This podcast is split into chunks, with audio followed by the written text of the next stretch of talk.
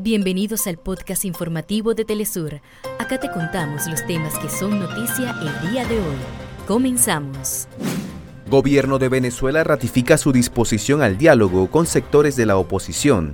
Delegación oficial anunció estar lista para conformar e instalar la Comisión de Verificación y Seguimiento de los Acuerdos de Barbados. En Argentina, organizaciones sociales se manifestaron frente al Ministerio de Capital Humano ante la falta de asistencia alimentaria para comedores y merenderos populares.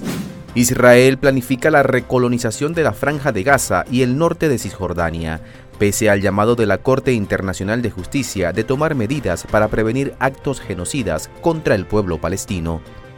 Hasta acá nuestros titulares. Para más información recuerda que puedes ingresar a www.telesurtv.net.